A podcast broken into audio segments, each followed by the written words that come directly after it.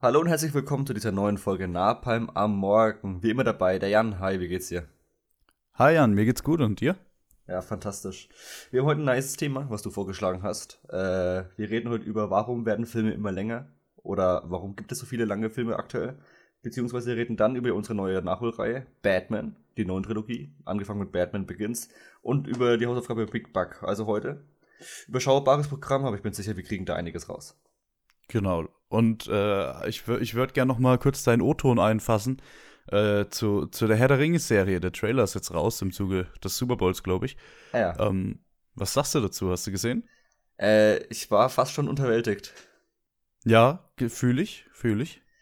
Also, ähm, dein Twitter-Post äh, tr trifft es auch relativ gut, dass es halt keinen eigenen äh, distinktiven Look hat. Da bin ich voll ja. dabei ähm, ist auch die Szene, wo sie, keine Ahnung, ich nenne es mal, wo sie an so einer Wand oder an so einem Gletscher oder wo sie da die, an diesem Dolch hängt, ja. sieht auch relativ schwach aus. Da haben mir fast die Bilder, die sie von vornherein dazu veröffentlicht haben, haben mir fast besser gefallen. Äh, aber das wirkte jetzt irgendwie nicht nach einer 400 Millionen Dollar Serie, die sie da vorher irgendwie angekündigt haben. Das sehe ich eigentlich genauso. Also gerade äh, wenn du siehst beim Rat der Zeit zum Beispiel, äh, was da die ganze Zeit so mein Punkt war, dass du irgendwie, dass das nicht so den Look gehabt hat, diesen Fantasy-Look, bisschen gritty und so. Und äh, genau das fehlt, finde ich, äh, jetzt im ersten Trailer auch bei Herr der Ringe. Es wirkt mehr wie die Farbpalette aus der Hobbit, die mir ja schon nicht so ja. gut gefallen hat, als das originale Herr der Ringe. Und ich meine, man hat ja theoretisch die Vorlage, an der man sich orientieren kann. Hm, ich, die, gefühlt kriegen sie es nicht mehr hin, eine Fantasy-Serie äh, zu machen, die nicht so clean aussieht. Na, ich hätte halt nach The Witcher gesagt, dass die nicht so ganz so clean aussieht, jetzt im Vergleich zu den anderen beiden genannten. Ja, gut, Aber, ja. The Witcher hast du recht. Es ist auch ein bisschen, bisschen düsterer noch, so von, also von der Atmosphäre her. Doch, The Witcher würde ich mitgehen. Ja, aber prinzipiell bin ich da bei dir. Also, das ist irgendwie, weiß nicht, ob sich Amazon damit einen Gefallen tut, das in die Richtung zu entwickeln. Äh, vor allem, sie haben ja quasi per Vertrag festgelegt, dass auf jeden Fall vier Staffeln kommen. Oh. Und äh, ja, also es wird, die erste Staffel wird definitiv sein Publikum finden, allein schon was halt der Hype angeht. Und auch irgendwie, wenn man sich die ganzen Netzkommentare anschaut oder auch die ersten Überschriften von wegen so, oh mein Gott, die neue Herr der Ringe-Serie kommt, die Leute rasten aus. Also dieses, quasi dieses nicht, die, die nicht die äh, alte Fangemeinde von Tolkien, findet das irgendwie total geil. Und die Leute, die aber damals mit den Filmen aufgewachsen sind oder die halt das ein bisschen ernster nehmen, die sind schon sehr äh, deprimiert. Also wenn man sich mal auf YouTube wieder das Like-Dislike-Verhältnis anschaut, äh, überwiegen die Dislikes schon sehr. Beziehungsweise mittlerweile hat Amazon sogar die Dislikes äh, abgemeldet, meine ich. ja, ja, Und auch unter diesem YouTube-Teaser, äh, ist ja eigentlich mehr ein Teaser, äh, finden sich auch ganz viele diese Zitate von wegen, wenn man Böses heraufbeschwört, bla bla bla, dieses ganz berühmte Herr, äh, Herr der Ringe-Zitat von einem König. Ja, ich sag mal, wollen wir mal vielleicht noch ein, ein kleines bisschen die Kirche im Dorf lassen, weil ja. ähm, es dauert jetzt auch noch, äh, wie lange dauert es noch? Sieben Monate, sechs Monate, bis, bis Herr der Ringe die Serie startet, also am 2. September. Und vielleicht, also ich kann mir nicht vorstellen, dass das CGI schon fertig ist, so. Naja, aber ja. selbst dann wäre es ein stranger Moment, das so rauszubringen und ein so ein mhm. Backlash vielleicht zu kalkulieren. Vor allem für, die kurz, für diesen kurzen Zeitraum, so ein halbes Jahr davor, hat Avengers damals aber auch schon einen Trailer rausgebracht, wo CGI aber auch fertig war. Also man mhm. nimmt ja diese, äh, diese Bilder und bearbeitet die zuallererst, die in den Trailer kommen. Also eigentlich sollte es fertig sein. Vielleicht kommt auch erst, äh, erst dieser Sonic-Effekt mal wieder. Dass man erstmal so eine Scheiße raushaut, damit sich die Fans aufregen, damit man sagt, jo, okay, wir, wir ändern's und dadurch den Hype ein bisschen noch. Aber das kann ich mir eigentlich auch nicht vorstellen. Nee, weil, dazu weil Herr der Ringe hat eigentlich zu großen Hype, ne? Exakt, die Marke ist eigentlich viel zu groß und kostbar dafür, dass man irgendwie mit so kalkuliertem Risiko da reingeht. Das ist irgendwie dumm. Also ich hoffe, also klar, das Ding ist noch nicht draußen, hat noch ein halbes Jahr, äh, bis wir es anschauen können, aber ich meine, es gab auch schon äh, bessere Teaser und Trailer, die einfach schon besser funktioniert haben von vornherein. Also es startet nicht mit besten Konditionen, sagen wir es einfach mal so. Genau. Aber und mal schauen. Die Leute regen sich auch ein bisschen zu sehr auf, dass es vielleicht ein bisschen zu woke wird, zu divers. Da ist es mir jetzt erstmal e-, egal. Also ja, muss man einfach mal schauen. Also ich habe jetzt nichts dagegen, wenn mehr Frauen so stattfinden. Es wird halt erst äh, problematisch, wenn es halt irgendwann in Richtung so, äh, keine Ahnung, schwarze Zwerge oder weiß was ich geht. Wenn es quasi zu aufgezwungen wird für eine äh, Welt, die das davor nicht behandelt hat. Aber das werden wir sehen. Weiß ich nicht, ich habe irgendwas davon gelesen. Ähm, ich weiß nicht, ob das ein Witz war quasi, also man mu muss ich jetzt nochmal vorher schicken. Äh, aber scheinbar haben die, die weiblichen Zwerge in Herr der Ringe Bärte. Eigentlich schon, ja. Und das haben sie weggelassen oder so ähnlich? Hm. Oder vielleicht war es auch, wie gesagt, ein Witz.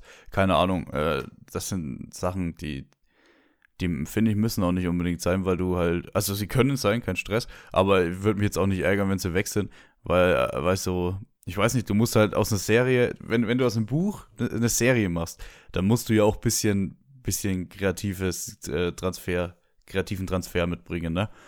Ähm, also Tyrion Lannister sieht auch nicht so aus, wie er in, in, in Game of Thrones im Buch auszusehen hatte eigentlich. Ja, ja, mal schauen. Ja, wir hoffen natürlich das Beste. Äh, spätestens im September werden wir es erfahren. Witzigerweise kommt die Serie am Todestag von Tolkien raus. also. Dann sagen wir mal ganz äh, prätentiös, hoffentlich wird es nicht der letzte Sargnagel. Oh, oh, oh, oh. Nee. Aber auf jeden Fall hat der Teaser schon genügend Meme-Material äh, geliefert, also das Internet geht auf jeden Fall äh, deutlich steil. Von wegen so, ja, die britische Armee hat neue Helikopter äh, Release, die, und die einzige Antriebskraft ist quasi äh, Tolkien, der sich im Graben ja. umdreht oder so Zeug. Das habe ich gesehen, ja. Ja, das ist ganz ähm, Eine zweite kurze Anmerkung. Iron Reitman ist gestorben. Auch sehr traurig. Ähm, ist gefühlt ein bisschen untergegangen durch den Super Bowl. Ja. Äh, aus, aus, zumindest aus meiner Wahrnehmung. Der ist am Sonntag gestorben, genau, ne? Genau. Der Mann hat äh, Filme gemacht wie Ghostbusters und Ghostbusters 2 und äh, Draft Day was hat er noch? Irgendeinen ganz, ganz krassen hat er, glaube ich, noch rausgehauen hier. Komme ich gerade nicht drauf. Äh, mir, mir fehlt es gerade leider auch. Äh, liefere ich gleich nach. Ich wollte erst ab in die erst sagen, aber das ist ja von seinem Sohn. Ja. Deswegen, deswegen äh, gucke ich auch gerade nach, weil ich will das nicht verwechseln. Weil ich Jason Reitman auch ein begnadeter Regisseur ist. Ich wollte noch sagen, dass generell der Super Bowl dieses Jahr relativ arm an Trailern war. Also klar, es gab jetzt noch den äh, Doctor Strange 2 Trailer, der ein bisschen ausufender war als das, was man nach äh, No Way Home bekommen hat. Ja, da gibt es jetzt auch schon die ersten Spekulationen, ob irgendwie jetzt die X-Men reinkommen, weil man angeblich Ryan Reynolds gesehen haben will. So Zeug. Ähm, also da gibt es irgendwie schon wieder genügend äh, Diskussionen im Netz, das kann man sich auf jeden Fall anschauen. Ansonsten, DC hat einen kleinen Trailer gebracht, den es davor aber auch schon auf YouTube gab, wo sie quasi ihr Line-Up für 2022 vorgestellt haben, wo man das erste Mal The Rock gesehen hat, als Black Adam, wo man The Flash das erste Mal gesehen hat und halt die 22er-Filme, die exklusiv wieder ins Kino kommen. Also, mhm. das war vielleicht dann auch wieder erstmal so eine Klarstellung von wegen so, es läuft erstmal nicht mehr dieser parallele Release zu HBO Max, obwohl sie das jetzt auch nicht hundertprozentig ausgeschlossen haben, aber sie haben auf jeden Fall gemeint, überall hier Theater äh, Release. Schon mal dazu. Also ich muss sagen, ich hatte den Eindruck eigentlich, dass Bronner äh, ganz gut ge gefahren ist damit, dass es gleichzeitig im Kino und, und online rauskommt. Und ja, Warner an sich schon. Ne? wundert mich ein bisschen, sag ich mal, aber hey, finde ich gut. Aber die Studios, die quasi untergestellt waren von Warner, die sie quasi beauftragt haben mit den Filmen, sowas wie Lionsgate oder so, oder halt äh, auch Matrix. Äh, mhm. die Matrix-Dudes haben halt quasi jetzt, äh, wie sag, äh, auf Deutsch, äh, haben Warner Brothers verklagt, weil sie quasi wissentlich äh, die Box-Office-Einnahmen äh, runtergespielt haben, damit es quasi mehr Leute auf HBO Max schauen. Ja. Und, und das andere ja, Studio gut. verdient aber hauptsächlich an den Einnahmen an der Kasse, deswegen schwierig. Nice. Ach, jetzt, jetzt fallen mir gerade so viele Neuigkeiten ein. Äh, Avatar ist, ist vom Treppchen gestoßen worden gestern von Spider-Man No Way Home. In den USA. In den USA, ja. Hat, hat Spider-Man mehr Geld eingenommen als Avatar. Mhm. Es ist wieder ein Schritt in die richtige Richtung. Definitiv. okay, lass ja, uns ich, jetzt ich, mal. Ich, ich wollte sagen, relativ äh, Trailer-Ereignis an. Normalerweise lief ja. da dann damals der erste Avengers-Trailer oder der Logan-Trailer und sowas haben wir dieses Jahr gar nicht. Wie gesagt, ein bisschen Doctor Strange, ein bisschen hier DC, aber jetzt nicht irgendwie, keine Ahnung, was kommt mir im halben Jahr raus, äh, wo man sich schon drauf freut, dass da jetzt irgendwie echt der erste große Trailer kommt. Irgendwie gar nichts. Das ist sehr schade. Das ist richtig tatsächlich. Naja, gut. Wieso werden Filme immer länger? Beziehungsweise, das war eine These, die du letztes Mal so aufgestellt hast. Äh, also nicht im Podcast, sondern mal so als Überlegung, als Denkanstoß quasi für diese Woche. Ja, ich glaube, wir hatten es sogar im Podcast letzte Woche mal kurz drüber. Ich glaube, das schon war kurz? tatsächlich, ja. Um, ja.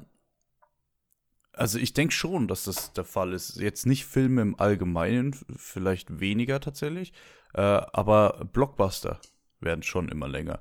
Also mhm. was du früher so, du hast so diesen klassischen 90 Minuten, sag ich mal, wenn jetzt irgendwie, gehen wir mal ganz zurück, wenn jetzt irgendwie wie Schwarzenegger oder Stallone irgendwelche Leute verkloppt hat, da gab es dann natürlich auch irgendwelche Ausuferungen wie, wie True Lies zum Beispiel oder so, aber so wirklich diese klassischen, stupiden, schnell gemachten äh, Blockbuster, die, die gingen nicht so lang. Und jetzt mittlerweile, wenn du mal reinschaust, ähm, hat sich das geändert, finde ich. Total. Also ich habe jetzt auch erstmal so geschaut auf letztes Jahr, erstmal auf generell, wo ich im Kino war. Und es waren alles drei Filme, die halt über 2 Stunden 30 gingen, ne? Mhm. Also schon mal echt totale Bretter. Dann habe ich mir noch angeguckt, was ist denn dieses Jahr so für einen Oscar nominiert? Alles hier, Drive My Car drei Stunden, Nightmare Alley auch fast zweieinhalb Stunden, äh, West Side Story über zweieinhalb Stunden. Also die sind alle, also wirklich fast ausnahmslos sind die alle lang. Ähm, ich habe mir überlegt, so klar, es gibt diesen monetären Aspekt, dass du quasi ab einer gewissen Länge einen äh, Überlängenzuschlag, die an der Kinokasse quasi mhm. einverleiben darfst. Das ist natürlich ein nettes Argument, weil du ziehst ja die Leute aktuell nur noch ins Kino, wenn es wirklich ein Happening ist, beziehungsweise eine Art Event. Und wenn das Event halt nach 90 Minuten vorbei ist, wäre halt auch irgendwo blöd. Klar, dann wäre es natürlich auch billiger. Aber ich meine, wenn die Leute schon sagen, jo, wir gehen heute ins Kino, statt eben, und jetzt kommt der andere Punkt, statt uns äh, ein Streaming-Ding anzuschauen, äh, wollen wir natürlich dann auch quasi nicht nur nach anderthalb, Minuten, äh, nach anderthalb Stunden wieder nach Hause gehen, sondern wir wollen da wirklich quasi was Großes erleben, sowas Episches. Und episch, also im Sinne von groß, soll, ist, äh, ist ja gleichzeitig auch mit der Länge bemessen. Also, wenn ich natürlich einen großen Spider-Man-Film sehen möchte, wie jetzt No Way Home, äh, der der Abschluss einer Trilogie ist, der dann muss der natürlich Stunden. auch lang sein. Ja, ja eben. Dann muss der, muss, der muss der auch lang sein, damit natürlich erstens genügend Story abgefrühstückt wird. Zweitens aber natürlich, damit es sich auch nach äh, einem Finale anfühlt. Äh, das ist total klar. Das, das sehe ich genauso. Ne? Ähm, mit, mit Länge kommt, kommt auch das bisschen epischer. Also ich habe jetzt hier parallel mal nachgeguckt, weil ich glaube, dass das auch ein bisschen so eine Fortsetzungskrankheit ist. Ähm, ich habe mal hier, ich habe so gedacht, was ist so in Anführungszeichen das stupideste, was es so die letzten Jahre im, im Mainstream-Kino gegeben hat. Ähm, also, und das nicht negativ gemeint, aber ich komme eben zu John Wick. Im Endeffekt, da, also da fehlt ja wirklich die Story irgendwie. Da ist ja wirklich nur Geballer, was ich geil finde, aber okay. Da geht der erste geht eine Stunde 40, also schon ein klassischer 100 Minüter. Das äh, ist, denke ich mal, noch, noch nicht Überlänge. Und der zweite, der macht dann schon äh, die zwei Stunden äh, voll. Und jetzt kann ich hier mal gerade kurz live äh, den dritten noch, noch nachgucken. Der geht dann schon zwei Stunden zehn. Also es wird immer länger, immer länger, je, je, je fortgeschrittener die Reihe ist. Weißt du, was ich meine? Ja, na klar, weil die müssen natürlich dann wieder äh, Storystränge aufnehmen von den Vorgängern. Mhm. Sie müssen äh, irgendwelche Überleitungen schaffen. Sie müssen weil wenn im zweiten Teil auch nur noch geballert wird, ohne generell irgendwelchen Unterbau, außer mein Hund ist gestorben, äh, ist er blöd. Also sie haben aber nach dem zweiten natürlich dann auch angefangen, quasi eine Ebene für den dritten vorzubereiten, ja. indem sie diese gesamte Unterwelt dann äh, quasi angefüttert haben. Also klar, da ist natürlich, aber es stimmt schon, diese ganzen Fortsetzungen werden immer länger. Das ist klar. Ich hätte jetzt aber auch mal quasi, weil ich mich nochmal auf dieses Streaming-Ding äh, eingeschossen habe. Hm. Also, man, das ist ja diese Filme, die wirklich rein ins Kino kommen, sind ja wirklich dieser Gegenentwurf zum Streaming. Wobei die Streaming-Filme ja auch länger werden. Also der Download abging ja auch fast zweieinhalb Stunden. Oder ein Richtig. Irishman will ich ja gar nicht erst anfangen. Wir haben bisher auch ganz oft drüber geredet, dass diese Netflix-Filme, selbst wenn sie auch zwei Stunden gehen, immer so eine Viertelstunde, 20 Minuten zu lang sind. Also sehr ja, oft. Ja. Und das ist natürlich Ding, Netflix be äh, bemisst ja aktuell einfach nur nach äh, Anzahl der ge also Watched Hours, also der Anzahl der geschauten Stunden, ihre Filme. Und klar, kriegst du mehr, Watchtime zustande auf deiner Plattform, in dem die Filme länger sind. Ja, das ist richtig. Ganz klar. Und äh, also die einen, für die ist es halt wichtig, dass Content da ist. Dann ist halt egal, ob der Film irgendwie eben 100 Minuten geht oder 120. Und für die anderen ist halt wichtig, dass sie sich halt gegenüber des Streamingdienstes halt äh, als etwas Besonderes herausstellen. Das heißt, ähm, gut, ihr wollt einen epischen, groß angelegten Film, den ihr nur so auf der Kinoleinwand bekommt, dann geben wir euch das auch das volle Erlebnis und das sind halt meistens dann auch irgendwie Minimum 2 Stunden äh, 30 aktuell. Zumindest in den großen. Klar, die anderen Oscar-Filme wie Spencer sind auch alle diese Standard zwei Stunden. Aber dass wirklich mal viele wieder von diesen 90 oder 100 Minuten rauskommen, ist eher im Indie-Bereich. Ja, auch diese 150 Minuten, die sind gefühlt mittlerweile wirklich zum Standard geworden. Absolut. Ähm, ähm, wenn du wirklich sowas krasses, so ein MCU oder was reingehst ähm, wo dann ein krasser Film kommt, jetzt nicht, äh, nicht Ant-Man beispielsweise oder sowas. Aber wenn du auch siehst, äh, kannst dich entsinnen, wir haben zusammen Irishman geguckt. Äh, Im Vorfallfeld kam raus, dass der quasi drei Stunden geht. Oh, und jeder, oh, den musst du in Etappen schauen und dann machst du genau da, machst du mal eine Pause oder guckst dann wie eine Serie, immer 40 Minuten oder so. Und da habe ich mir gedacht, Alter, also wenn du mal überlegst, ich habe persönlich, ich habe überhaupt kein Problem, einen dreistündigen Film zu gucken. Im Gegenteil. Ja. No. Vor allem ist es ja nichts Neues. Also wenn man jetzt dann sich dann auch langsam mal diese Gegenposition anschaut, früher mit dem Titanic oder dem Godfather waren die Filme auch schon so lang. Und das auch jetzt im, jetzt Mhm. wie im Falle wie Titanic im Blockbuster-Kino. Aber ja, Ich hätte noch auch einen, einen Goodfellas zum Beispiel, weil der ist auch so lang und der, der, der fühlt sich aber überhaupt nicht so lang an. Du fängst an und dann ist der plötzlich aus, weil du die ganze Zeit so in einem Rausch bist. Ja, ich hätte halt auch so gesagt, dass gewisse Leute wie ein Nolan, ein Tarantino und Scorsese schon immer lange Filme gemacht haben, auch ein äh, Spielberg. Also jetzt aktuell, Ja. so West Side Story, äh, der ist lang und äh, Schindlers Liste war damals aber auch lang.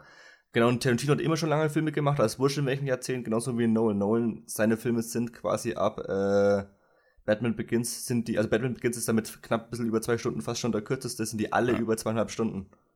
Ja, wobei ich aber immer noch sagen, bei Nolan weniger, aber bei, bei Tarantino zum Beispiel würde ich immer noch sagen, dass das kein Mainstream-Regisseur ist. Weiß ich nicht. Der geht schon jetzt mittlerweile ein bisschen in die Richtung mehr, ähm, aber, aber früher war der auf keinen Fall ein Mainstream-Regisseur von Glorious Bastards. Hätte ich jetzt nicht gesagt. Na, von Glorious nicht wirklich. Klar, aber mit, spätestens mit Inglourious Bastards war er natürlich auch noch nach seiner Kill Bill-Reihe, war er natürlich Mhm. trotzdem einer von den Leuten, die man trotzdem als Cineast trotzdem gekannt hat. Natürlich ist aber Tarantino einer von den Namen, die auch über diese Cineastengrenze trotzdem drüber schreiten. Hm. Dann kriegst du aber auch, wenn du siehst, äh, letztes Jahr, dann kriegst du äh, einen Film vorgesetzt. Äh, das ist ja nicht nur, nicht nur ein Film, sondern es ist auch einfach der größte Teil von dem Film, der schon rausgekommen ist. Ich rede von äh, Justice League, von Zack Snyder's Justice League. Ähm, und der geht halt vier Stunden. Ja. Ja. Ähm, klar, es ist ein Director's Cut und ich glaube, dass der auch nicht so zu 100% im Mainstream stattgefunden hat. Ich glaube, dass der schon eher von den, von den, äh, von uns Nerds irgendwie so ein bisschen abgenommen wurde. Boah, aber der hat sich, äh, also vier Stunden finde ich schon dann trotzdem viel. Ich meine mich zu erinnern, weil der ist mir auch eingefallen, dass damals aber eben Warner gemeint hat, wenn wir den, wir können den auf zwei Stunden kürzen, Hm. weil dann kriegen wir den quasi in dasselbe Zeitfenster zweimal in, in so einen Kinoslot und dann Ja. cashen wir zweimal ab. Und das ist halt wieder ein anderes Ding. Du kannst halt, es gibt halt quasi feste Zeiten oder quasi viele Slots, äh, so ein äh, Kinoabend in einem, äh, in den USA in so einem Theater hat. Genau. Ne? Und du kannst halt nicht sagen, wir ze- zeigen hier bis 3 Uhr nachts Filme, das geht einfach nicht, sondern du hast halt irgendwann dieses Fenster zwischen 20 und 24 Uhr. Und wenn du sagst, okay, ich, ich bring da ein zweieinhalb Stunden und ein 90 Minuten rein, sagt, äh, sagt das Kino auch, ja, können wir machen, be- bevor wir da ein vier Stunden oder ein drei Stunden reinbringen, weil nach einem drei Stunden musst du da nicht mehr viel machen. Hm. Es ist natürlich auch, auch ein technischer Aspekt, ne? Also früher, klar, die großen Regisseure haben immer lange Filme gemacht, vom Winde verweht und so. Ähm, aber ähm, du konntest ja nicht immer einen Zwei-Stünder raushauen, weil jede Minute Film so unendlich teuer war, als du noch wirklich auf Film aufgenommen hast, ähm, als du, wie du sagst, diese Kinofenster hattest, diese Zeitfenster hattest. Ähm, da war jede Minute Film war unendlich teuer. Das ist halt heutzutage nicht mehr so. Wenn du digital aufnimmst, das Stauraum kostet, also digitaler Stauraum kostet jetzt nicht mehr so viel Geld aktuell. Exakt. Mit den Digitalkameras, die dann einfach digital brennen. Total, da bin ich voll bei dir. Das ist wiederum aber dann diese Gegenbewegung, dass quasi sagt, dieses Filme machen ist vergleichsweise günstig geworden zu früher als Neueinsteiger. Deswegen ist diese Indie-Szene ja so viel größer als früher. Mhm. Äh, deswegen haben wir, wenn man das auf die ganze Breite der Filmwelt anspricht, sind die Filme gar nicht mal länger geworden, weil quasi dieses gesamte Indie-Kino sich ja trotzdem noch auf die äh, 90 Minuten hält. Oder halt, die machen ja nicht aus dem Stand einen 3-Stunden-Film. Ja, also ich habe gelesen jetzt in der Recherche, ähm, dass ein Film aktuell im Schnitt zwischen 120 und 125 Minuten lang ist. Ja. Und das sich aber auch über die Jahre nicht sehr verändert hat, also über, auch über die Jahrzehnte nicht sehr verändert hat. Exakt. Ne? Eben, das, also, aber wir sind ja trotzdem bei dem Thema, dass quasi der Blockbuster oder halt das Mainstream länger wird. Und das sind unsere Punkte ja trotzdem nach wie vor sehr valide. Wobei ich äh, noch ge gelesen habe, dass vor allem dann in dieser Hochkonjunktur von den VHS-Kassetten äh, man sich trotzdem an eine gewisse Länge quasi gewöhnt hat, weil einfach dieses Ja. Band nicht länger, nicht länger, äh, nicht länger äh, speichern konnte.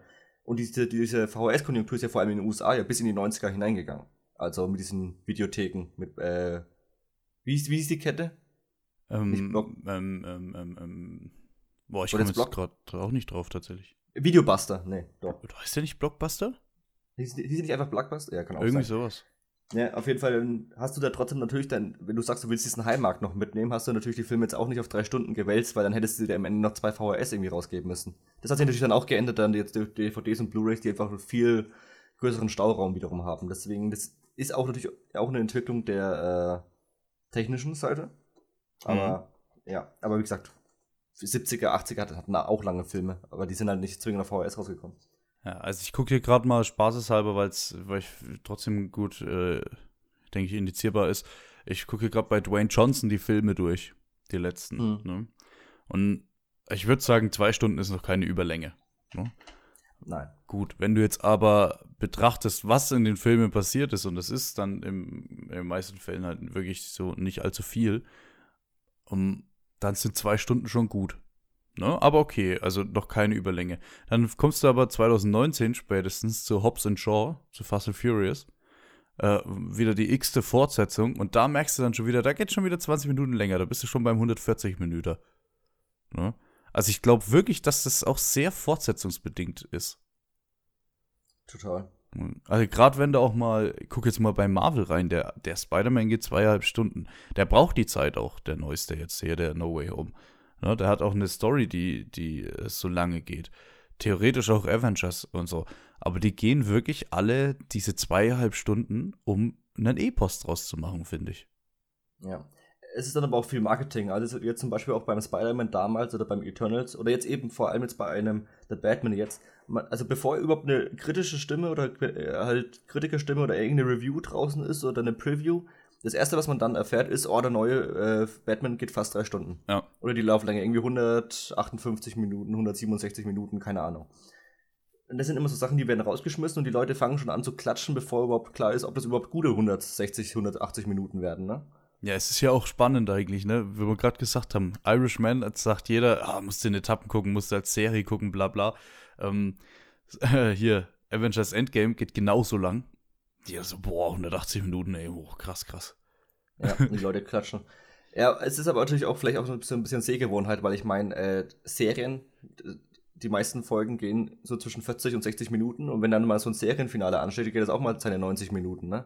Und ich meine, wenn du schon im normalen Fernsehen dann quasi einen Abschlussfilm bekommst im, äh, im Rahmen eines 90 Minuten, wie, keine Ahnung, bei Westworld oder bei Game of Thrones, wo dann wirklich teilweise Folgen halt echt ab absurd lange gingen, dann musst du natürlich als Kino irgendwas dagegen machen. Dann kannst du natürlich auch mit 90 Minuten dagegen kommen. Weil, klar, die ja. sind natürlich hochwertiger produziert, aber das ist dann dem Otto-Normalzuschauer halt wurscht. Ich denke auch, dass Serien ein großer Punkt ist. Also, weil, wenn du siehst, die Sehgewohnheit hat sich verändert, ne? Und ja. bei so einer Serie, ob das jetzt, sagen wir mal, das ist jetzt eine klassische Miniserie, sechs Teile, a 50 Minuten oder 60 mhm. Minuten bist du bei sechs Stunden oder so, ne? Fünf, sechs Stunden. In der Zeit kannst du natürlich so einen Charakter ähm, viel besser erklären, erzählen, wie in so einem 90-minütigen Film. Weil 90 Minuten ist dann schon relativ schnell rum. Und wenn du dann zu 150 Minuten gehst, sind es zwar immer noch keine fünf Stunden, ähm, aber du hast ja schon mal äh, viel mehr Exposition, viel mehr Zeit für Exposition oder viel mehr Zeit, um den Charakter irgendwie da darzustellen, zu entwickeln. Ähm, also ich glaube schon, dass das so ein Sehgewohnheitsding ist. Mehr Serien, ja. längere Filme.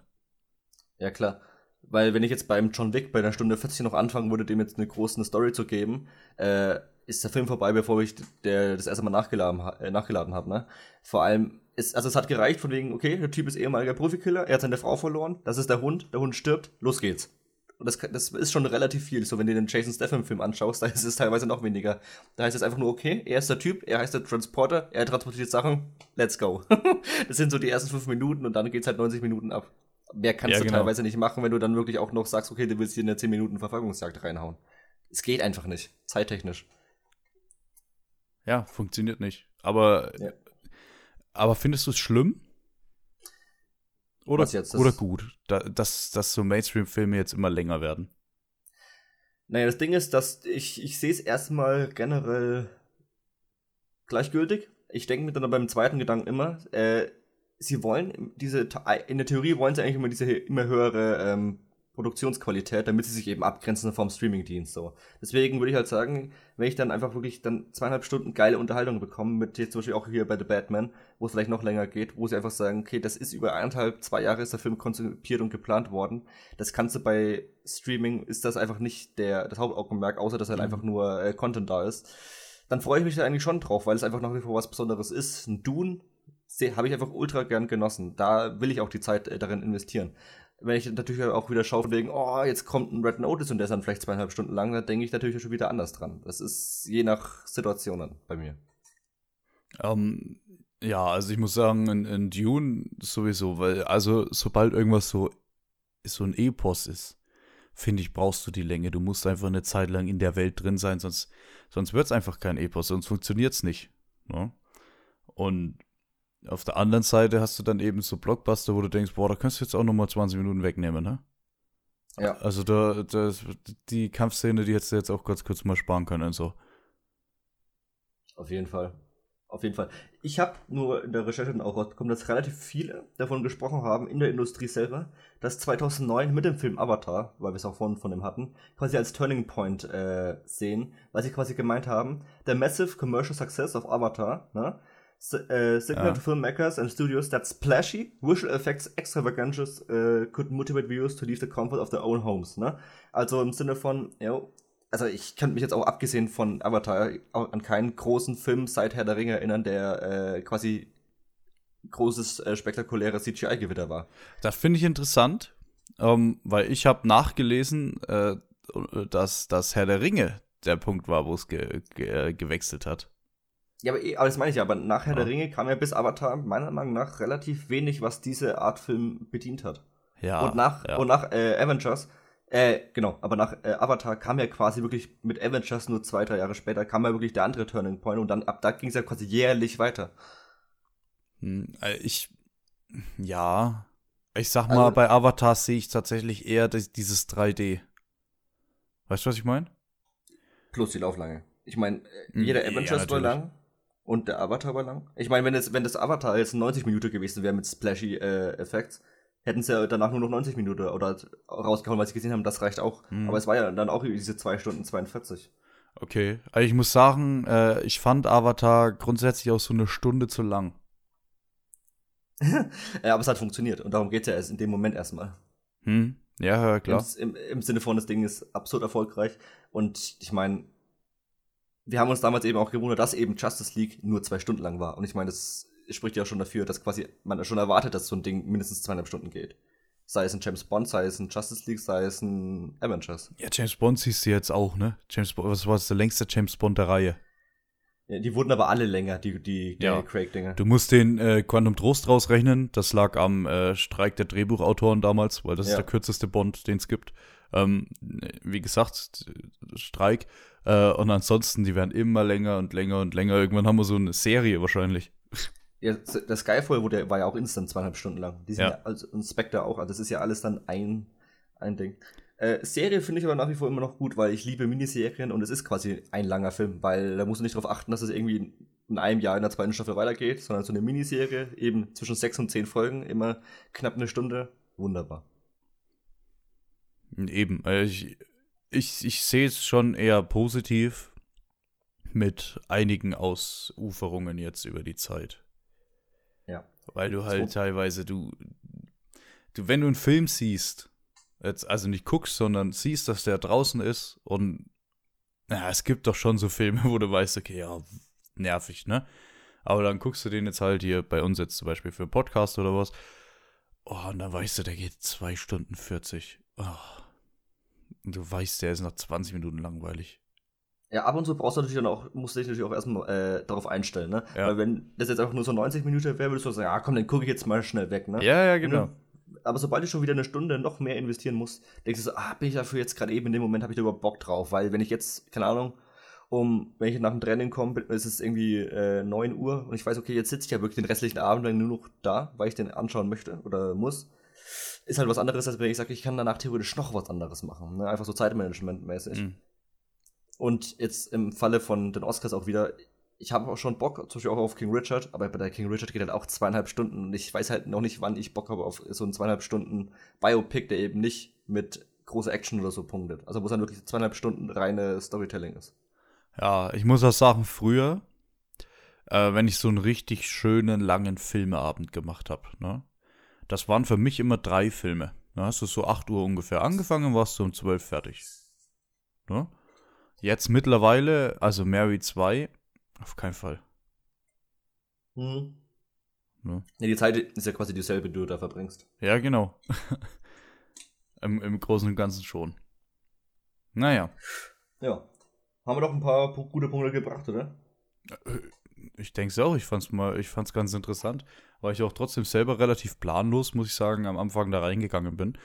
Ähm, und dann halt mal ein bisschen nachgeguckt habe. Mal, ich meine, es muss ja auch alle, wir können auch den kompletten, wir können auch kompletten Bullshit erzählt haben.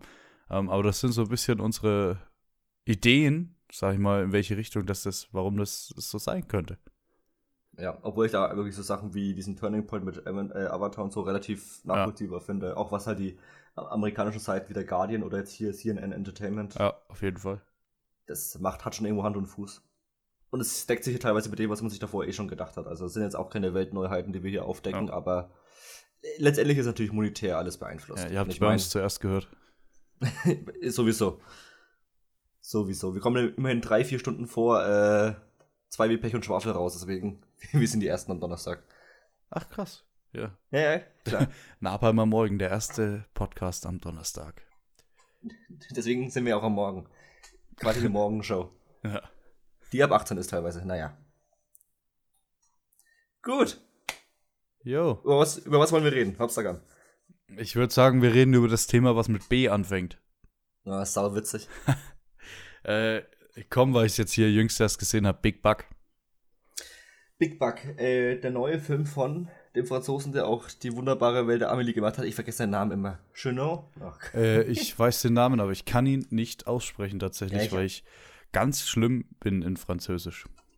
ja, ich kann es gar nicht. So. Jean-Pierre Chenot? Habe ich nicht Chenot sowas in der Art Ja, gesagt? Ja. Ja, ja. Der ist raus. Seit letzten Freitag. Big Buck. Ähm, eine Sci-Fi-Komödie, Stunde 51. Können wir wieder darum diskutieren, ob das vielleicht wieder 10 Minuten zu lang sind. äh, genau das wollte ich vorhin schon anbringen, der war für mich deutlich zu lang. ja, also ist dann so ein Film hat natürlich dann wieder das Problem, dass er sich auf ein Setting quasi äh, beschränkt. Und dadurch wird es äh, ein, wie nennt man das Genre nochmal, wenn es in nur vier Wänden stattfindet? das. Ein Kammerspiel. Es ist mehr oder weniger ein Kammerspiel, ja. Gut. Was sagst du? Ja, also, wir haben mal wieder einen französischen Film. Und Franzosen haben, äh, Franzosen wollte ich jetzt schon sagen, französische Filme ähm, haben so eine kleine Krankheit. Ähm, die sind sehr versext. Das ist die eine Krankheit. Und die andere Krankheit, äh, die sind schon ein bisschen irgendwie immer das gleiche, gerade wenn es Kammerspiele sind. Ja. Versext, finde ich gut. Ja, ich, kann man schon so sagen, finde ich, oder? Also für, für unsere brüden deutschen Augen. äh, die, französischen äh, wollen schon immer sehr gut. Da haben wir gerade einen, einen äh, Stefan, oh ich kann es wieder nicht aussprechen, Entschuldigung, einen Stefan de Groot äh, Darsteller äh, von er, also nicht der Ex-Mann, sondern der neue Mann quasi oder neue Freund von ihr. Ähm, den kennen wir zum Beispiel schon aus der französischen Version von, ähm, Gott, wie heißt der jetzt? Hier dieses Anrufding. Wo im Ah, ja. Deutschen äh, Elias Mbaring und so mitgespielt hat. Das Geheimnis? Ja, das perfekte Geheimnis, genau. Das Die perfekte französische Version, wo wir es jetzt auch schon im Podcast ein, zwei Mal drüber hatten, ist auch eine Netflix-Verfilmung. Ähm, und da macht er im Endeffekt äh, seine Sache wieder ganz gut. Also ich muss sagen, ich bin, bin ein relativer Fan von ihm, auch wenn ich ihn nie aussprechen kann. Ja, aber vielleicht noch mal ganz kurz, worum es geht. Äh, es spielt Genau. in der Zukunft. Wann? 20, 2050? Ja, ich hab's vergessen. Ja, weil Corona 50 ist rausgekommen in dem Film. Ja, genau, genau, genau. Also, sie haben natürlich auch so ein paar Querverweise auf heute und bla bla und die Nieder- Niederlande sind untergegangen, deswegen haben wir dich adoptiert und so. Aber es spielt in einer in einem Vorort 2050, die haben alle Haushaltsgeräte, sind quasi wie so. Es ist im Grunde ist es eine große Folge von äh, Black Mirror. Love, Death Robots. Achso, Ach so. Ja, ja, oder so. Weil es gibt ungelogen diese Folge von Love, Death and Robots in der zweiten Staffel, äh, wo Richtig. die Haushaltsgeräte sich verbünden gegen die Hausherren. Und hier ist es halt so, sind auch, keine Ahnung, so ein Staubsauger zusammen, aber eben auch mit einer Android-ähnlichen Haushälterin, die äh, quasi diese mehr oder weniger zufällige Bekanntschaft in diesem Haus äh, Genau. Die hat die quasi darin eingesperrt und jetzt geht es quasi im Film darum, ob die irgendwann wieder aus diesem hochmodernisierten Haus rauskommen oder, oder auch nicht.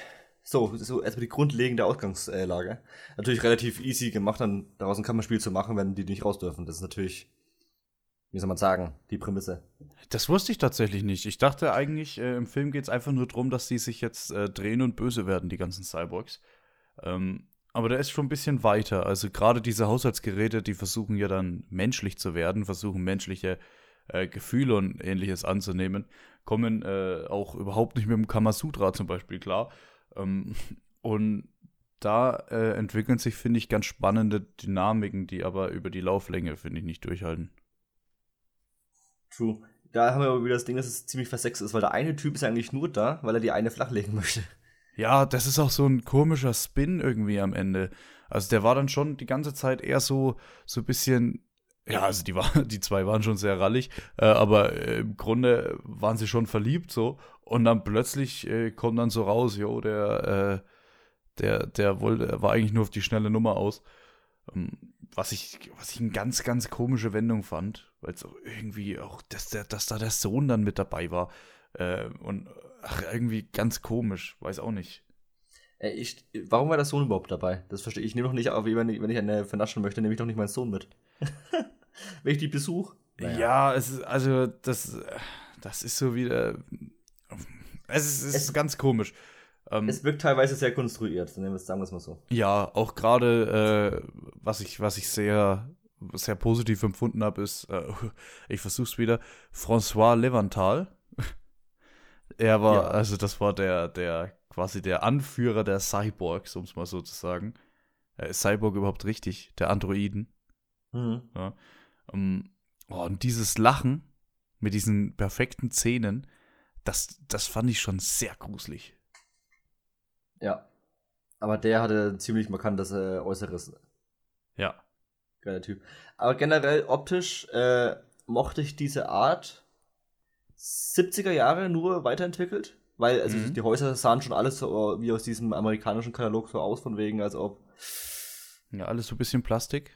Ja, ja, alles wenig Plastik, auch alles ein bisschen shiny und es wirkte fast schon ein bisschen so künstlerisch, aber es war dann wie so Copy-Paste, weil man immer wieder so Außenansichten gehabt hat. Es waren einfach 300 Häuser in diesem Vorort, die genauso aussahen. Es war wie so ein Amer äh, amerikanischer mhm. Vorort einfach. Äh, ja. Und die Effekte waren relativ schrottig. Ja, das äh, waren sie. Ich glaube, das ist auch so ein bisschen, äh, gerade wenn du auf, auf Europe guckst, also äh, Europa, so. Ich, ich mhm. glaube, so heißt sie von Luc Besson, die Produktionsfirma, die, die, die hat auch so ein bisschen die Art von Effekten. Ne? Also Eurocorp, ja. Ach, Eurocorp. Ich dachte Europa, Entschuldigung. Ähm, ja. Trotzdem finde ich es gerade am Anfang, finde ich, find ich den ganzen Stil vom Film noch ein bisschen genialer. Ich finde, der verliert sich ein bisschen. Ähm, aber im Großen und Ganzen hat er, ist das mal wieder trotzdem was Einzigartiges. Und gerade wenn du siehst, so ein Kammerspiel, das ist eigentlich immer, gerade was so Kulisse und so angeht, relativ schlicht, relativ langweilig. Ähm, und ich finde, da hat schon ganz gut gegengewirkt. Ja, ja. Obwohl ich aber auch sagen muss, dass ich in meinem Leben schon äh, bessere Kammerspiele gesehen habe. Ja. Äh, und ich meine, der Kerl hat jetzt auch seit ist irgendwie sein erster Film seit zehn Jahren und der wurde jetzt auch relativ un. Ähm, wie soll man sagen? Unspektakulär. Also un unspektakulär auf Netflix einfach veröffentlicht, also auch nicht mal, dass Netflix da jetzt irgendwie groß die Werbetrommel macht. Ja, ein bisschen schade, aber jetzt auch nicht so, als ob der jetzt gerade weltweit gefeiert wird in den Kritiken. Also der steht ja. bei eher einer sehr mittelmäßigen Annahme. Aber ich muss jetzt auch sagen, dass ich jetzt auch nicht zwingend bereue, den geschaut zu haben. Ich würde jetzt sagen, das war jetzt eine okay Erfahrung, so wieder mal was aus Europa zu sehen. Äh, französischer Film von einem Typen, der ein bisschen so, teilweise ein bisschen verrückt, ein bisschen eigen ist, aber ich habe mich teilweise schon amüsiert. Und teilweise habe ich mich aber auch ein bisschen gelangweilt. Das trifft so insgesamt. Ja, äh, der Film hat auch irgendwie gefühlt, äh, nicht nur gefühlt, der hat vier, fünf Enden. Ja, der hätte auch, der hätte so zwei, dreimal früher schon abbiegen können. Ja, nach 90 Minuten denkst du, ach, jetzt, okay, das ist jetzt das Ende. Ach, und dann geht es aber trotzdem nochmal, wie lange geht es nochmal weiter? Eine Stunde oder so? ja. Nein, nicht ganz so also viel wahrscheinlich, aber 40 Minuten oder so geht es dann noch weiter. Ja. Aber es war jetzt mal so ein kleiner Schnack zwischendurch. So für die Durstpause. ja. Ja. Nächste Aber Woche. Stimmt, was sehen, wir, was sehen wir denn nächste Woche? Nächste Woche ähm, betrachten wir uns dann, weil nicht so wirklich was startet, erst ab übernächste Woche, erst ab März auch so geht es so richtig los dann wieder. Deswegen dachten wir, wir schauen uns mal einen äh, Film an, der für die Oscars doch ganz interessant wird. Der ist auf, äh, wie heißt es, Apple TV? Ja, Apple TV.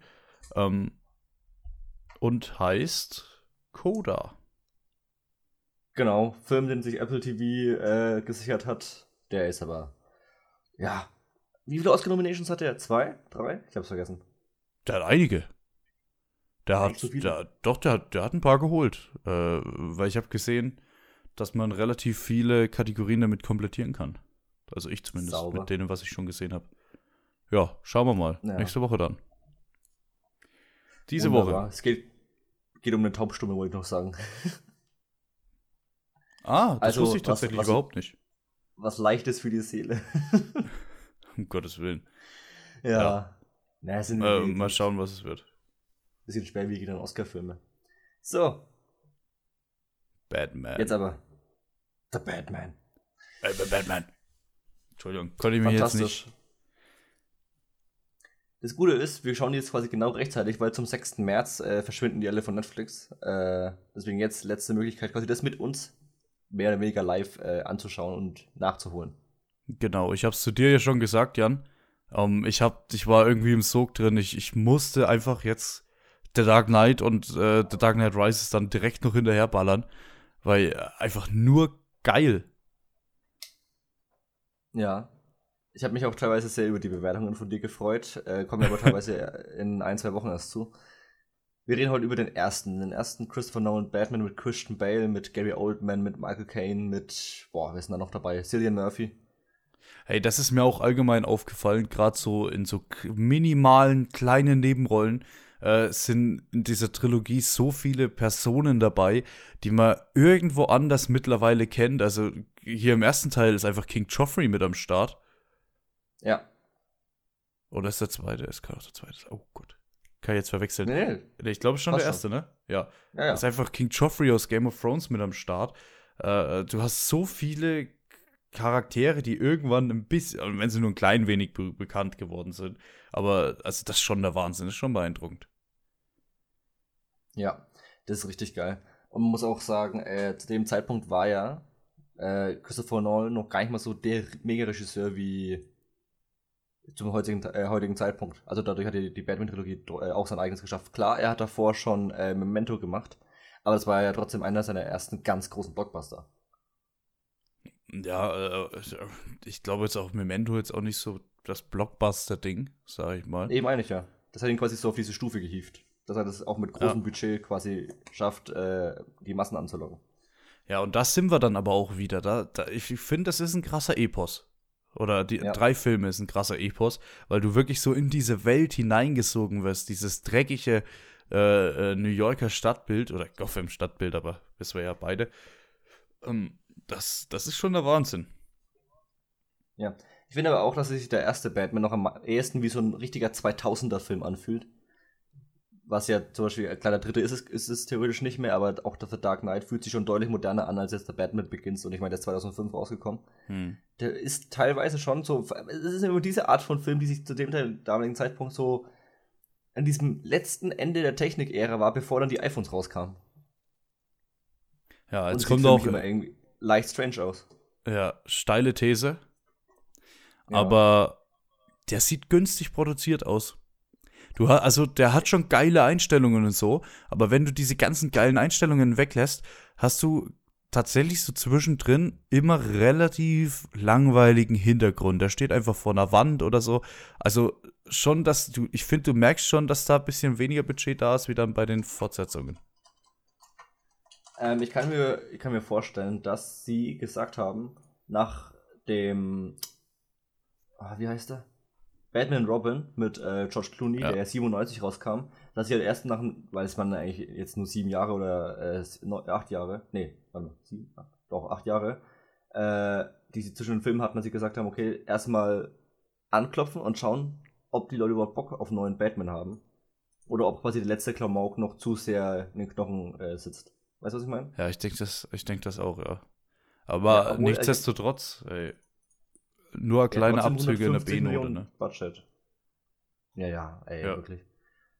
Ich meine, na, ich bin nach wie vor äh, der Meinung, dass Christian Bale mit das beste Casting ist, was damals passieren konnte. Der Typ ist genial. Absolut. Und ich muss sagen, ich habe mir tatsächlich das erste Mal im Originalton geschaut, auf Englisch. Und äh, wie Bane, äh, Bale zwischen äh, Stimmen wechselt, äh, ist fantastisch. Also die macht er wirklich on-set. Ich muss sagen, ich wollte nicht. Also ich habe auch lange überlegt, machst du jetzt O-Ton oder wie? Ähm, aber Christian Bale hat im Deutschen auch äh, David Nathan als ähm, Synchronsprecher. Und der, hm. der hat so eine schöne und bekannt kräftige Stimme irgendwie. Das, deswegen habe ich, hab ich das dann auf Deutsch gemacht. Ah ja, ich muss jetzt sagen, also Cillian Murphy im Englischen als äh, Scarecrow war so geil. Da hat, da hat mein Bass gebebt tatsächlich. Das war richtig, richtig schön. Oh, aber auch wie jung der noch ist. Ne? Total, der ist richtig jung. das, ist total merkwürdig. Vor allem, wenn man ihn heute dann in Piggy Blinders sieht, wo er jetzt mehr oder weniger Familienoberhaupt ist. Und dann damals ist er noch dieser junge Aufstrebende, ich nenne es mal Psychiater oder Anwalt oder keine Ahnung. Ja, ich finde auch ganz spannend, äh, irgendwie, irgendwie schaffen sie es, gefühlt hat, hat äh, Batman so nur eine große Liebe in den ganzen Filmen. Und irgendwie schaffen sie es trotzdem, dass, dass sein Love Interest jedes Mal mindestens eine andere ist. In jedem Film. Jetzt geht's hier mit Katie Holmes los. Ja, ich habe voll vergessen, dass es Katie Holmes ist. Ich auch. ich war dann nämlich Was schon. Was passiert mit der eigentlich dann in Teil 2 und 3? Die ist einfach nicht mehr da. Ne, in Teil 2 ist er einfach neu besetzt. Das ist dann. Äh, Ach so war das. Äh. Oh, wer spielt sie da? Um Gottes Willen. Es, äh, die Love Interests sind Katie Holmes, Marie Cat äh, wie heißt sie? Marie äh, Cotillon dann haben wir noch Anne Hathaway und mhm. die Nummer die drei, die mir fehlt. Ne? Ja, ja, ist es, ist es, es Maggie Chillenhall? Ich habe hab kurz überlegt. Auch ich glaube, es ist Maggie Chillenhall in Dark Knight. Ja, gut, dass ich ihn gestern ja. gesehen habe. Ja. Ich habe die, hab die eben auch nicht mehr hundertprozentig drauf. Also ich weiß halt noch klar mit ja, passt schon, passt grob, worum es geht. Aber äh, jetzt auch, wie gesagt, Batman Begins wie klein die Rolle sowohl von Michael Caine als auch von Morgan Freeman tatsächlich ausfallen, ist halt schon witzig. Dafür, dass es solche Schauspieler sind. Hm. Und auch Gary Oldman kommt gar nicht so viel vor. Eigentlich ist es die Christian Bale Show mit ein bisschen Cillian Murphy noch dazwischen. Ja, da gehen wir auch vielleicht mal ganz entspannt rein. Wir haben noch einen Liam Neeson, den wir noch gar nicht so True. erwähnt haben. Unser Main Villain. Ja, als Russ Al Ghul. Und Alter. ich finde es geil, dass das am Anfang so dieses, dieses Roadtrip-Ding hat. Ein bisschen, ja. Ne? Also der kommt ja wirklich, der kommt erstmal, ist er da. Das, das springt auch so heftig in der Zeit, da musst du erstmal mitkommen, finde ich, am Anfang. Mhm. Da, da, haben sie ja Christian Bale irgendwie nur so, damit er jung rüberkommt, haben sie dann irgendwie nur so diese, so ein Pony äh, äh, vorne hingemacht, äh, in der Frisur. Äh, und dann sagen sie so, yo, dieser 30-Jährige ist jetzt 20. Und, und deswegen finde ich es ein bisschen zeitlinienmäßig ein bisschen kompliziert, aber man kann schon mitkommen. Ähm, dann, dann kommt man auch mal so ein bisschen hinter seine Ausbildung etc. Ja, wo ich auch sagen muss, dass ich damals, als ich noch nicht so comic-affin war, dieses Konzept der Ras Al Ghul, beziehungsweise dieser Vereinigung, äh, nicht hundertprozentig verstanden habe damals. Und ich mich extrem gewundert habe, warum die jetzt eigentlich böse sind. Aber mittlerweile ist, ist halt klar, dass es, dass die jetzt äh, nicht zwingend für das Gute der Welt verantwortlich sind, aber damals habe ich mich hab ich es nicht hundertprozentig verstanden, weil, hey, die haben doch Batman ausgebildet, die sind doch gut und warum sind die jetzt am Ende böse? Aber das, da war ich halt, keine Ahnung, wie alt war ich damals? 13, 12, keine Ahnung. Ja, du, du hast halt diesen Ansatz, dass die irgendwie diese ganzen Reiche, äh, also römisches Reich etc., äh, gestürzt haben über die Jahrhunderte und jetzt aus irgendeinem Grund Gotham stürzen wollen. Also das fand ich. Ja, die haben so ein bisschen die haben ein bisschen so einen Schlag wie die Illuminati, so eine Untergrundorganisation, die aber quasi ganze Reiche stürzen kann. Die einfach die eine, eine Macht ausüben, die man nicht zwingend erkennen kann. Dafür haben die quasi zu oft ihre Finger mit dem Spiel in jeglichen Positionen. Ich finde auch interessant, wie oft so dieses Gotham wechselt. Weil ich habe mir dann auch so irgendwann so gedacht, okay, das ist ja im Endeffekt, also es ist New York im Endeffekt und es ist halt eine Stadt. So. Ähm, gleichzeitig können sie aber irgendwie Gesetze und so Zeug erlassen. Gleichzeitig, äh, im einen Film haben sie 30 Millionen Einwohner, im, im nächsten Film haben sie 12. also da waren sie, da waren sie dann nicht ganz äh, beständig, sag ich mal. Ja, Gotham ist ja auch Also je nach Comic ist es, ja- ist es ja auch anders. Mal, vor allem wenn man das dann noch im Zusammenhang mit äh, Metropolis setzt. Manchmal ist Meno Hm. Äh, Metropolis am Arsch der Welt, manchmal ist, sind die aber auch nur wie in Batman, wie Superman, manchmal sind es nur so gefühlte 50 Kilometer voneinander entfernt. Und dass dann quasi Super, Superman innerhalb von drei Sekunden hin und her fliegen kann. Das nehmen die nicht so hundertprozentig ernst, aber ich bin auch ganz ehrlich, äh, es ist ein Superheldenfilm und dafür sind die schon ziemlich äh, boden, bodenmäßig unterwegs. Wie sagt man das? Bodenständig. Auf Boden ja. geblieben. Ja. Ja, Es ist jetzt auch nichts, was mich so juckt, muss ich sagen. eben. Das ist dann, ich meine, das ist dann halt mal so ein Nebensatz, wo du, wenn, wenn du darauf achtest, dann so, ah, okay, innerhalb dieser Reihe gibt es anscheinend nicht, da gibt es da verschiedene Angaben, wie, du sagst, mit 30, 50 und 12 Millionen oder was. Das, aber das ändert jetzt nichts an der Gesamtqualität des Films, bin ich der Meinung. Ja, wenn ich jetzt irgendwie noch ein bisschen nörgeln müsste, sag ich mal, ne? Dann hätte ich gerne, ähm, was Gotham, die Serie gemacht hat, hätte ich gerne noch so ein bisschen so ein paar, paar Gangsterfiguren irgendwie gehabt. Die dieses, die diese. Welt noch. Ja, wir haben Falcone, klar, aber der ist äh, am Anfang Ding und dann ist er weg. Ja, also schon noch ein bisschen, vielleicht noch ein bisschen den Pinguin mit eingeführt, wo, deswegen freue ich mich auch sehr auf The Batman jetzt. Ähm, und, und da vielleicht noch ein bisschen, bisschen Gangster noch mit reingemacht. Bisschen Mafia. Bisschen mehr. Aber im Großen und Ganzen hat es schon gepasst. Was ich voll vergessen hatte, dass sie schon im ersten Teil den Joker ankündigen für den zweiten Teil. Das wusste ich gar nicht. Also da, anscheinend hatten sie diese, diesen Plan von mindestens mehreren Teilen schon am Anfang gleich gemacht.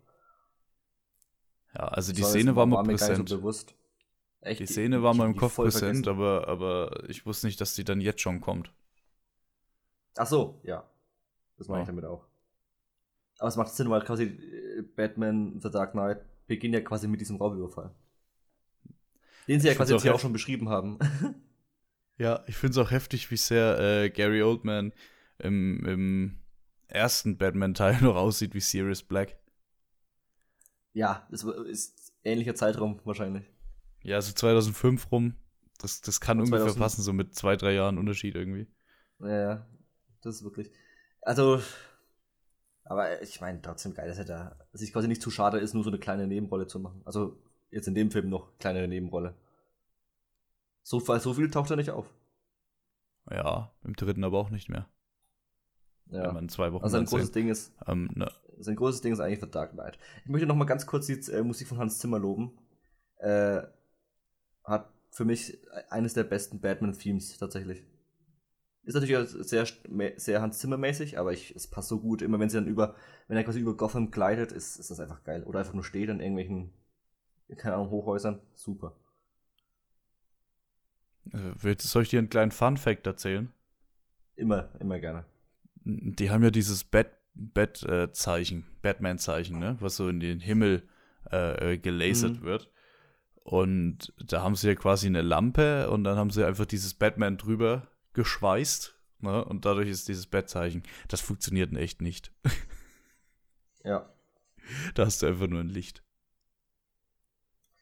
Schade eigentlich. Ja, ja, aber es war ja, vor allem schade eigentlich, so diese blöde Physik, Mensch. Ja, irgendwie war nur ein kleiner Funfact am Rande. Ich finde es einen mega guten Einstieg, den Ja. Film. Und wie gesagt, noch keine zweieinhalb Stunden, sondern irgendwie leicht über zwei einfach nur. 140 geht er. Ja, okay, so viel, so viel weniger als 2 Stunden 20 sind es gar nicht. Äh, 2,30. Ja. Aber ich finde, ich auch find, das ist in Ordnung. Du hast Ja. dann insgesamt, äh, der zweite geht auch so zweieinhalb, der dritte auch. Äh, dann hast du insgesamt so, so deine äh, siebeneinhalb Stunden Gotham. Ich, ich denke, das ist, naja, und das wären, wenn du mal siehst, normal, miniserienmäßig, acht Folgen, Hm. 50 Minuten oder, oder so, ne? Bist du auch ungefähr in der Richtung. Ja, auf jeden Fall. Ah, ich ich finde es so gut, dass wir das jetzt schauen. Ich habe die viel zu lange nicht mehr geguckt. Man kommt aber auch nicht mehr dazu, so äh, Zeug nachzuholen, wenn immer gefühlt alle zwei Wochen was Neues rauskommt. Das ist tatsächlich richtig und In ich glaube Tempo, auch, dass das äh, eine der besten Filmreihen ist, die es jemals gegeben hat. Ja. Also ich muss nach wie vor sagen, in meinem Kopf ist trotzdem nach wie vor Batman Begins, blöd gesagt, ein guter Anfang, aber Ja. es ist halt krass, wie für mich Teil 2 auf jeden Fall deut deutlich nochmal drüber ist. Ja, da wäre man nicht. Ich meine, das ist ja jetzt auch kein Geheimnis, ne? Gerade wenn du dir IMDb nee. anschaust, da ist irgendwie Teil, Teil 2 ist ja wirklich auf Platz 4. Glaube ich, der sein. besten Filme. Der ist absurd hoch. Ja. Aber das sehen wir dann alles nächste Woche. Hm. Ich sehe gerade, der, der, hat nur 30 Millionen mehr gekostet, der zweite. Das ist ja, ist ja nix. Das ist ja fast schon Inflation. Wow. Für die, für die praktischen Effekte. Das ist doch Wahnsinn eigentlich. Ja, eben, viel, viele praktische Effekte. Wir haben relativ wenig CGI. Also, was man offensichtlich sieht. Vielleicht haben sie im Hintergrund natürlich trotzdem noch ein bisschen rumgewerkelt, ne? aber es ist jetzt nicht so, dass da äh, jetzt wie beim Avengers Zeug rumfliegt, ne? Das meine ich damit. Es ist halt auch so ein bisschen der Start. Äh, da hat, musst du mal sehen, da hat eigentlich, haben die düsteren Superheldenfilme eher gestartet, wie dieses ganze MCU-Zeug. Ja, also, weil das fährt ja schon ein bisschen auf der Logan-Schiene, dass du so ein bisschen so ein bisschen einen düsteren ähm, Superheldenfilm hast, einen auf dem Boden gebliebeneren, ähm, wo wir ja eigentlich hoffen, dass das jetzt dann langsam diese ganze Superhelden-Welle ein bisschen in sowas übergeht. Ja, ich hoffe es auch. Ich hoffe es wirklich. Weil so schön und toll ein Spider-Man und so auch immer ist, aber irgendwann ist dieses sehr flashy und keine und also Ta äh, Taten haben keine äh, Bedeutung und also keine ja, jetzt habe ich Wortfindungsstörungen. Ja. ja, auch also der, der Look halt. Taten haben keine Konsequenzen. Konsequenzen, Alter. Ja. Das war ja gerade. Ja, und auch der Look, wenn halt die Schauspieler den ganzen Tag nur vom Greenscreen stehen, ist halt auch nicht so geil, ne? Ja, ich, hier ist, ich behaupte, so gut wie kein Greenscreen vorhanden. Ja, also wie gesagt, auch weil gerade so diese Zwischenszenen alle relativ wenn man mal drauf achtet, relativ günstig produziert sind, glaube ich. Gerade was so Hintergrund und so angeht. Aber das ist jetzt nichts, was den, die, den Film schmälert. Ja. Auf persönlicher Ebene kann ich noch sagen, dass ich vielleicht nicht, nicht der größte Fan von der Art von Batmobil bin, aber mein Gott, weil es ist einfach zu tanky. Okay, kein, ich, da habe ich keine Referenzen, keine Ahnung. Ne? Ne. Nicht ich, zum ich, ich bin nicht der große Comic-Leser. So? Doch, die habe ich auch gesehen, ja, aber, aber, das ist so lang her, ähm, ja. dass ich da kann ich, kann ich ehrlich gesagt nicht, nicht allzu viel dazu sagen. Ja, der neue wird ja eher so eine Art Dodge, deswegen bin ich auch gespannt. Wie, äh, weiß ich noch nicht hundertprozentig. Naja, gut. Äh, von meiner Seite aus wäre es das. Oder wenn du noch was sagen möchtest. Ja, war es das mal wieder für die Woche. Na, ähm, nächste Woche haben wir dann Coda, dann werden wir äh, The Dark Knight besprechen, eins der, der großen Filme der Filmgeschichte. Dann werden wir auch wieder ein locker squeezyes Thema haben und bis dahin wünsche ich euch noch eine schöne Woche. Abonnieren, folgen, wie auch immer das, das äh, heißt auf der jeweiligen Plattform und dann macht's gut, bis zum nächsten Mal.